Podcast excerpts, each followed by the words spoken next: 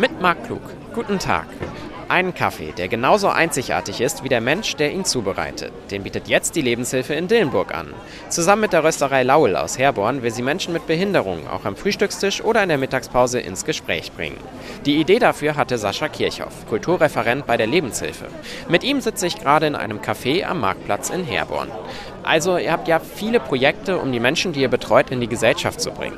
Wieso diesmal mit Kaffee? Wir wollen Menschen für Inklusion begeistern, die von Inklusion noch nichts wussten. Und da brauchen wir eine Brücke, die wir bauen können. Und ich denke, dass Kaffee in fast jedem Haushalt zu finden ist.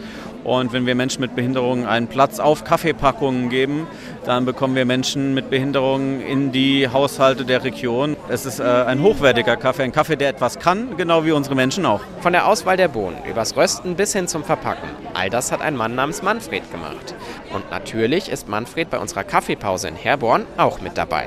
Erzähl mal, was macht den Kaffee so besonders? Der schmeckt mir gut und wir haben den über Schild auch geröstet und hat mir sehr Spaß gemacht. Da hat die Chefin mir gezeigt, probieren Sie mal, riechen Sie mal. Habe ich gesagt, der ist gut, nehmen wir. Die Chefin der Rösterei, das ist Inge Laul. Sie hat mir gerade eine Tasse von Manfreds Kaffee gebracht. Er hat eine tiefdunkle Farbe und riecht angenehm würzig. Bevor ich probieren kann, möchte sie mir aber noch ein paar Details verraten. Ist eine Perlbohne, ist also ein Spezialitätenkaffee, der ein bisschen kräftiger ist, ein bisschen würziger und ich glaube, den haben wir richtig gut zusammen geröstet. Na dann probiere ich jetzt mal.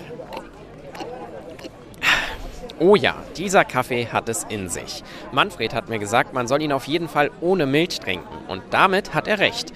Übrigens, die Lebenshilfe möchte alle Einnahmen aus dem Verkauf direkt in die nächste Fuhre stecken, bei der dann ein anderer Mensch mit Behinderung den Geschmack bestimmen darf. Da stellt sich nur die Frage, wie viele Mengen Kaffee sind denn noch im Lager für dieses Projekt? Oh, da sind noch einige Säcke. Also wir können noch viele Produkte dieser Art machen, hoffen da auch auf Unterstützung, weil das ist ja auch was ganz Besonderes. Die Lebenshilfe bietet den Kaffee zum Beispiel in ihren Dorfläden in Nanzenbach und Donsbach an. Ich trinke jetzt in Ruhe aus und bestelle mir gleich die nächste Tasse. Aus einem kleinen Café am Marktplatz in Herborn, Markt Klug.